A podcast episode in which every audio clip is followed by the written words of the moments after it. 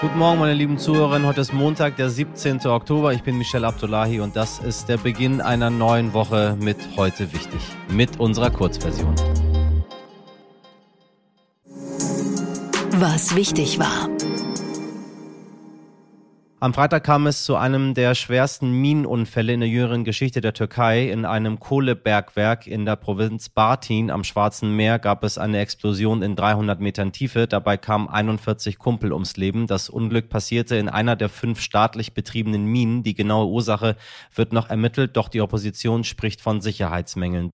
Behörden hätten einen Bericht des türkischen Rechnungshofes von 2019 ignoriert, in dem vor der Gefahr einer Grubengasexplosion durch hohe Methangaswerte in der Mine gewarnt worden sei. Dafür könnte man sich als Präsident jetzt entschuldigen oder man macht es wie Recep Tayyip Erdogan und spricht von Schicksal. Solche Unfälle würden immer passieren, egal was man tue. Zum Hintergrund, in den letzten Jahren gab es immer wieder schwere Minenunglücke in der Türkei, zum Teil wegen mangelhafter Sicherheitsvorkehrungen.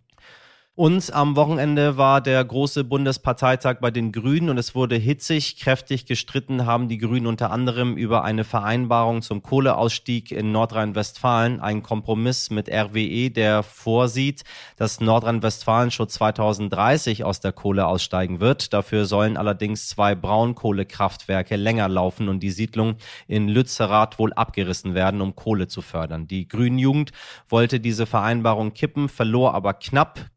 Klingt das nach den Grünen? Hm, geht so. NTV-Politikreporter Martin Toroxel war beim Parteitag. Sein Fazit.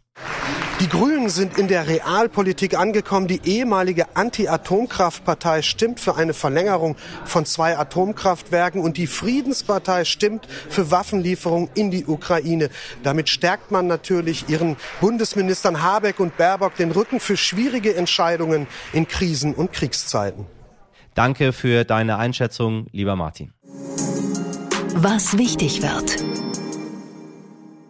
Seit 0 Uhr streiken die PilotInnen der Fluggesellschaft Eurowings zum zweiten Mal in nur zwei Wochen. Fast die Hälfte der Flüge soll ausfallen. Die Vereinigung Cockpit will bessere Arbeitsbedingungen durchsetzen. Das bereits vorliegende Angebot von Eurowings über zehn zusätzliche freie Tage im Jahr und eine um drei Stunden reduzierte Wochenarbeitszeit lehnt die Gewerkschaft ab. Gestreikt wird voraussichtlich bis einschließlich Mittwoch. Sollten Sie in den kommenden Tagen also fliegen, lieber doppelt und dreifach checken, ob Ihr Flug tatsächlich stattfindet. Am Mittwoch wird es dann politisch, wobei, was ist heute nicht politisch? Der Bund der Steuerzahler veröffentlicht sein jährliches Schwarzbuch über die größten Steuerverschwendungen des Bundes. Darauf werden wir auch schauen und endlich wieder MPK. Den Begriff werden wir aus Corona-Zeiten wohl nie wieder vergessen. Bis einschließlich Freitag tagt die Konferenz der Ministerpräsidentin es geht um die Corona-Regeln und das 49-Euro-Ticket, den möglichen Nachfolger des 9-Euro-Tickets. Und ausnahmsweise noch eine kleine Anmerkung in eigener Sache. Für mich und meine Redaktion wäre diese Woche sehr wichtig, dass Sie an unserer kleinen heute wichtig Umfrage teilnehmen, denn wir wollen von Ihnen wissen, liebe HörerInnen, wer hört uns und wie finden Sie unseren Podcast? Was mögen Sie besonders? Was gefällt Ihnen weniger? Deshalb würden wir uns wirklich riesig freuen, wenn Sie zehn Minuten Ihres Tages investieren würden, vielleicht während Sie mit der Bahn zur Arbeit fahren oder während Sie im Wartezimmer Ihres Hausarztes oder Ihrer Hausärztin sitzen. Es gibt auch eine Kleinigkeit zu gewinnen. Sie finden die Umfrage unter www.podcast-umfrage.de slash news. Sie finden den Link auch in der Folgenbeschreibung. Vielen lieben Dank Ihnen allen. Das sagt Ihr Moderator von Herzen.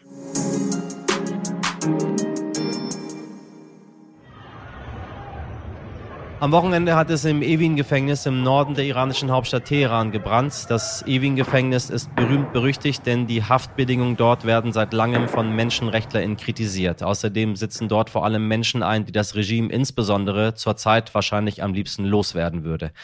Denn das Gefängnis ist voller politischer Gefangener, DemonstrantInnen und Intellektueller. Auf Social Media kursieren viele Videos zu den Aufständen im Iran und auf einem davon hört man Studierende über das Regime sagen, sie haben Teheran in ein Gefängnis verwandelt und das ewige Gefängnis ist eine Universität. Das berichtet zum Beispiel die Tagesschau. Nun soll der Brand mittlerweile gelöscht sein, aber mindestens 61 Häftlinge sollen verletzt worden sein. Mindestens vier Tote soll es gegeben haben. Das berichtet die staatliche Nachrichtenagentur IRNA. Das Regime bestreitet natürlich jeglichen Zusammenhang mit den Protesten seit dem Tod von Mahsa Amini. Liebe Hörerinnen, seit vier Wochen wird im Iran protestiert. Seitdem haben mich viele Mails und Fragen erreicht, warum hier bei heute wichtig so wenig über den Iran berichtet werden würde. Das liegt zum einen an der Sicherheitslage im Land und der unmittelbaren Gefahr, der sich Menschen aussetzen, die mit ausländischen Medien sprechen. Zum anderen ist es wirklich schwer, an verlässliche Informationen zu kommen. Wer aus erster Hand Zugang zu verlässlichen Informationen hat, ist Nathalie Amiri. Wenn Sie uns schon länger zuhören, kennen Sie Nathalie vielleicht aus unserer Folge 231, in der sie mit uns über Afghanistan und den Krieg in der Ukraine gesprochen hat. Das Gespräch kann ich Ihnen auch Monate später leider noch empfehlen, sollten Sie es noch nicht gehört haben. Nun darf ich Sie hier wieder begrüßen. Nathalie Amiri ist internationale Korrespondentin für die ARD, moderiert die Sendung Weltspiegel und hat als Halbiranerin bis 2020 das ARD-Studio in Teheran geleitet. Deshalb freue ich mich sehr, dass diese Expertin heute wieder bei uns ist. Ein wichtiges Gespräch auch für mich persönlich. Nathalie, ich grüße dich ganz herzlich. Hallo. Hey Michel. Wo finde ich dich gerade? Wo bist du? Am Flughafen in Zürich, auf dem Weg Richtung München wieder. Was hast du gemacht in Zürich? Ich war beim Schweizer Fernsehen. Die Schweizer sollen ja auch mal was über Iran erfahren. Gleich zwei Sendungen. Ähm, einmal Predigt direkt und einmal Sternstunde war, war, war schön, weil man lange über Iran sprechen konnte und du weißt ja selber, Iran ist komplex und es geht einfach nicht in zwei Minuten zu erklären, was jetzt gerade zu sehen ist auf den Straßen. Ich meine, es ist der Vorwurf im Raum, der immer wieder jetzt auftaucht, es würde zu wenig darüber berichtet werden.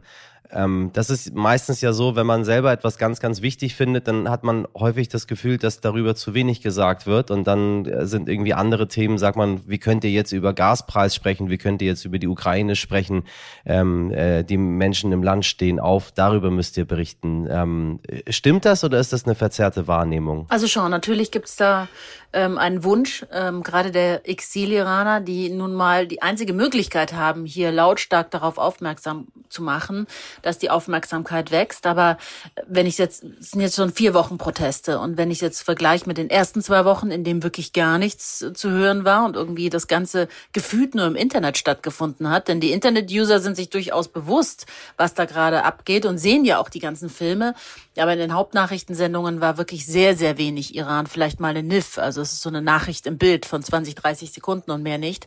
Aber ich glaube, das hat sich schon jetzt nochmal in den letzten Tagen massiv gewandelt und ähm, wir sehen ja auch jetzt so weltweite Solidaritätsbekundungen. In mehr als 150 Städten sind die Menschen auf die Straße gegangen und durch diese ganzen äh, Solidaritätsbekundungen, die auch teilweise ja auch heftig kritisiert werden, ne? wie jetzt die deutschen Schauspielerinnen und Schauspieler, die sich da Haarsträhnen abgeschnitten haben und dann irgendwie unter dem Tweet, das ich, den ich ähm, gepostet hatte, über diese Aktion stand da ja super, ähm, sich ein bisschen Spliss abzuschneiden und dann ins Bett zu legen und denken, man hat die Welt gerettet und irgendwie nichts ist, das ist ja nicht vergleichbar ähm, zu dem Mut, den die Frauen gerade auf den Straßen im Iran zeigen. Aber ähm, ich sehe das nicht so, denn ähm, ich habe mit sehr, sehr vielen Iranerinnen und Iranern im Iran gesprochen und ich bin bis jetzt gerade eben ähm, im ständigen täglichen Kontakt. Auch wenn es sehr schwer ist, Iraner zu erreichen, weil ja das Internet so massiv gedrosselt wurde. Aber sie finden immer wieder Wege rauszukommen durch Kommunikationskanäle wie VPNs. Und ich habe sie gefragt, sag mal, bringt das was? Und sie sagen, ja, jede einzelne Aktion bringt uns was, weil wir haben einfach sonst niemanden. Wir sind auf uns alleine gestellt und wir haben äh, keinen Präsidenten wie Zelensky, der, der im Namen des Volkes spricht, sondern unser Präsident ist gegen uns, ja. Und wir sind, wir sind die Feinde dieses Regimes. Und die Feinde sind aber jetzt im Laufe der letzten Tage wirklich enorm immer noch, also sie sind noch wütender geworden und noch lauter geworden. Und wenn du dir, wenn du dir die, die, die Clips, die jetzt ähm, viral gehen, anschaust, da ist eine so unbändige Mut, dass wenn ich der Machthaber wäre und jetzt im Bechte Rahbari, also in dem, ähm, in dem Compound sitzen würde, wo der Revolutionsführer sitzt, ich würde mir Sorgen machen, dass es bald fürs Regime schiefgehen kann. Heute wichtig in kurz und knackig. Das finde ich auch fesch, würde meine Kollegin Laura Chapo aus München vielleicht sagen. Aber noch viel fescher ist unsere Langversion mit vielen wichtigen, wirklich wichtigen Informationen aus dem Iran und Insights der wunderbaren und sehr schlauen Nathalie Amiri. Teilen Sie diese Folge gerne, wenn Sie mögen, oder schreiben Sie uns an heute wichtig at stern.de. Morgen ab 5 Uhr hören Sie mich wieder. Dann spreche ich über Russland und die Ukraine. Haben Sie einen schönen Montag. Machen Sie was draus. Ihr Michel Abdullahi.